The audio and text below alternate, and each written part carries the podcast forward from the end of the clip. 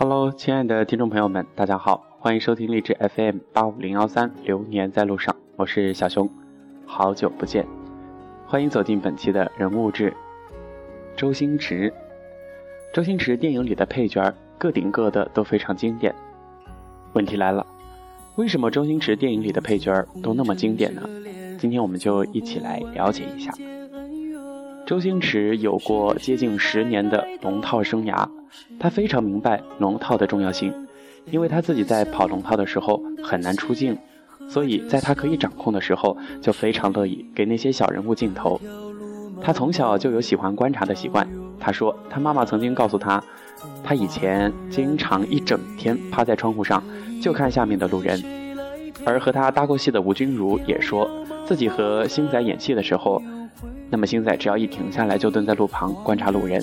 因此，在周星驰日后的很多电影的经典角色当中呢，我们都能够看到，这些是他的观察的反应，取自他的生活经验，因此就非常的鲜活，非常的生动。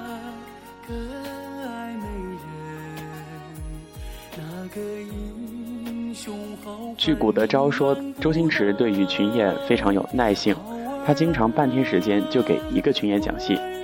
他从不像其他导演一样说你要干什么干什么，怎么样怎么样演，而就是用谈话，通过谈话把演员谈到他想要的状态，此后就进行拍摄。古德昭说周星驰非常注重的就是自然，他认为最自然的反应和表演才是最好的，这是周星驰和其他人的区别，他不会生搬硬套、哗众取宠。他抓住他想要的东西去无限的放大，但是也是有要求要做到自然，而且周星驰从不怕配角或者是群演演得出色。古德昭说他自己一次演得非常好，然后说你肯定能做更好，于是他拿出更好的表演，从来没有过要求更高表演表演不出来，对群演也是如此。周星驰使的群演非常出色，但是自己的表演也非常的出色。这是一个水非常深的演员和导演。但是的话，如果主角本身演技有限的话，配角出色会对主角形成非常大的压力。比如说《西游降魔篇》的时候呢，文章就说自己压力非常大，因为如果《西游》里的配角出彩，周星驰就会给配角很多的戏份，分分钟抢走主角的戏。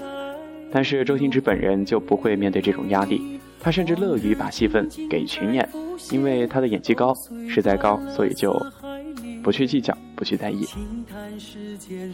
说到这里，其实我非常奇怪的是，如果说一个人本应上就去演好戏，因为他自己表演不好，NG 了几十上百次，然后对外抱怨导演苛刻，给钱少，那为什么周星驰从来没有抱怨过这些？这些群演耗费了自己的宝贵时间和精力呢？接下来还是可以给大家解答。所以说，周星驰电影的经典配角也只能在他的电影当中绽放光彩，到其他地方就不行了。原因呢，就在于周星驰的打磨和调教不是一般人可以比的。而周星驰无论换什么配角和群演，都能够导演出非常优秀的电影。其根本原因，注意了，根本原因就是终极的杀手锏掌握在周星驰手中，而不是在配角手中。说到这里，就必须要说大家非常关注的《星女郎》。关于《星女郎》，其实很多人说周星驰电影中各色星女郎为周星驰的电影增光添彩。当然，这个我们不得不承认。但是，更加需要关注的是，大部分的星女郎都是在周星驰电影中绽放出自己一生当中最耀眼的光芒。这完全都是周星驰的打造。我们来列举几个例子。比如说功夫当中的黄圣依，从功夫宣传时候看黄圣依，并没有觉得非常的出色，而且呢，仔细观察还会觉得有一点对眼。周星驰先生在功夫导评的时候就说过，黄小姐很漂亮，但是呢，也补充到黄小姐的眼睛有点集中，意思就是对眼。但是周星驰的拍摄却使得这种缺陷在影片中并未呈现出来。又例如。《大话西游》里的朱茵，不得不承认，朱茵本人的脸蛋儿还是非常美丽的，但是她有一点点的缺陷，就是身材矮小，而且呢皮肤偏黑。那么周星驰拍摄她的时候，采用了一个是强打光，另外一个就是仰拍，使得朱茵的缺陷在影片中并没有呈现出来，反而是让朱茵给人留下的印象是娇俏可人。既然都已经说了这么些新女郎，继续给大家分享吧。再一个就是《喜剧之王》里的张柏芝。自然，张柏芝当时是纯天然的美女。周星驰为了表现出张柏芝的美丽，让她素颜穿上男人的衬衫，坐在海风当中。可当时化妆师不听话，偷偷的给张柏芝抹了一点透明的唇膏，结果被周星驰狠狠的说了一通，说必须是全素颜的上镜。那么大家现在去看《喜剧之王》的时候呢，还能看到非常经典的一个镜头，就是张柏芝啊侧着脸，长发飘飘。五官非常的俊美，张柏芝就说到这儿，咱们接下来跳到国产《零零七》里边。当时呢，袁咏仪本来是有就是这个短发，周星驰呢，索性就让她来饰演一个女间谍，非常的精干，抓住袁咏仪当时的外形特征和她本人直爽的性格特性，使得袁咏仪所饰演的阿晴这个角色很鲜明生动。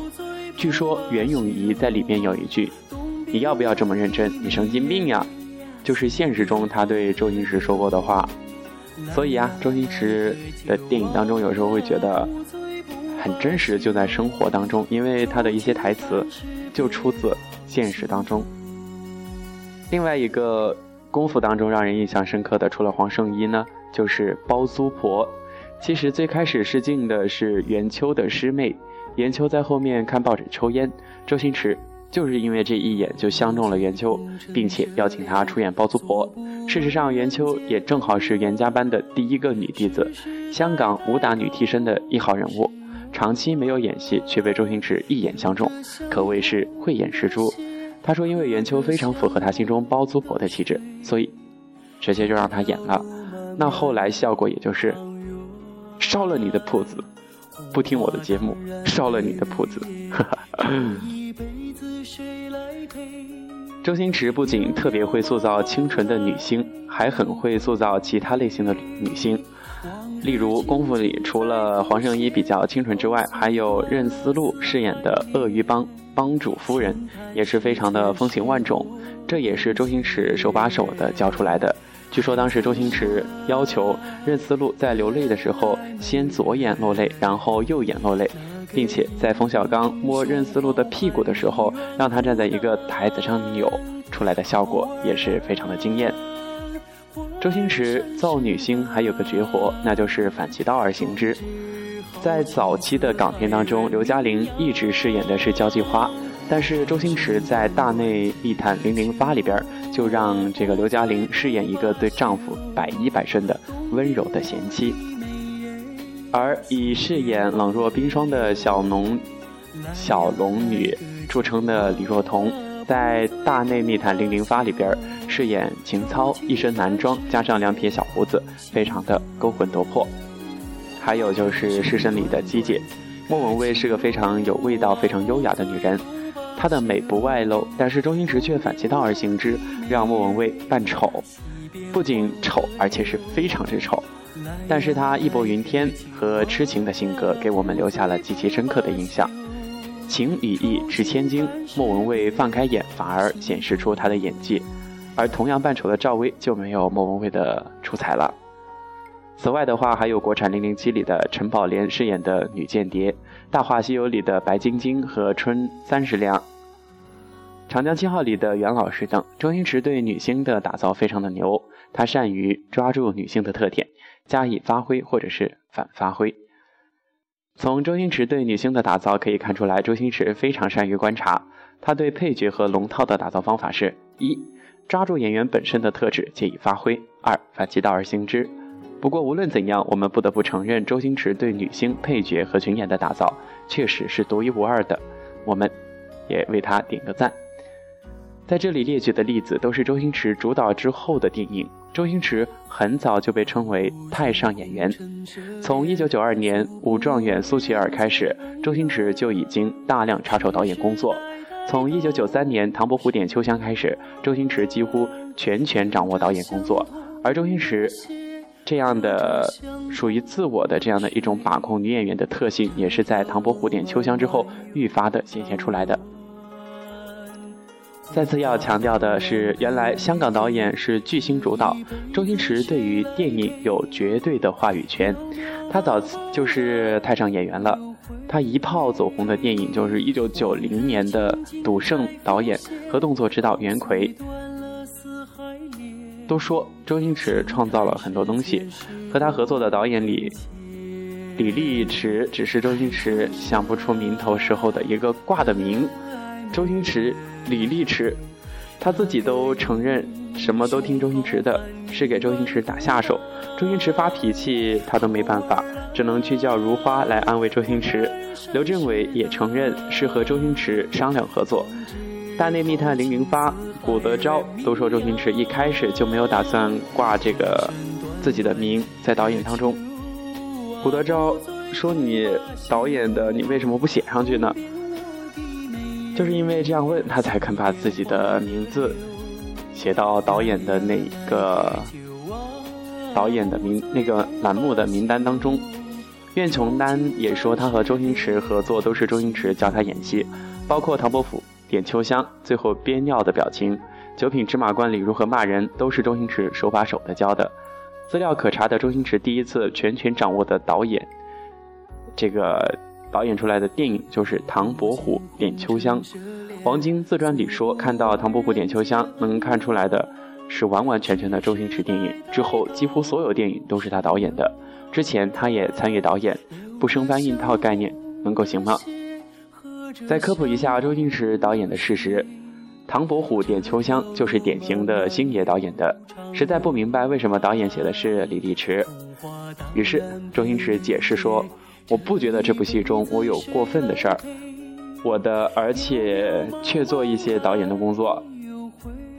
呵呵，事实这部片子开拍以来，我的工作便不只是演员。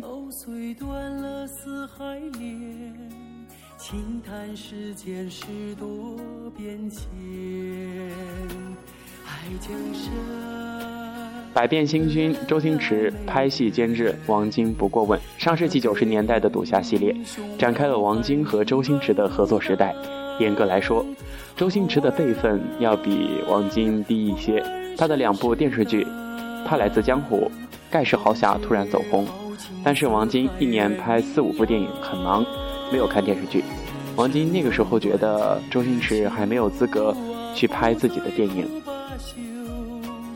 周星驰的为人也很有争议性。王晶说，他很聪明，有创造力。我们一开始很合得来，会一起出去玩、打牌、喝酒、吃饭、谈女朋友、谈车。但是他的生活迅速变化，因为认识了不同的人，个人的观念也有所改变。两三年内，大家越走越远。一九九四年拍《九品芝麻官》，他的气场全变了，那种霸气让别人很难和他合作。一九九五年拍《百变星君》，已经很勉强了。不过我们没有吵过架，意见不同时，他说怎样怎样，我说行，就按你的意思。总之是到这种地步，也就是关系很僵了。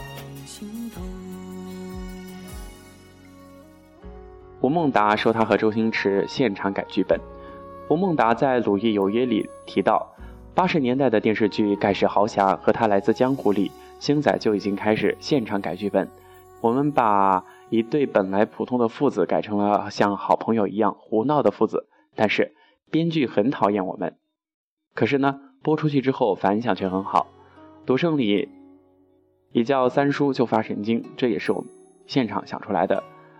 吴孟达说，和星仔经常在电影上映后偷偷的混入电影院，看看自己所改的桥段是否让观众发笑。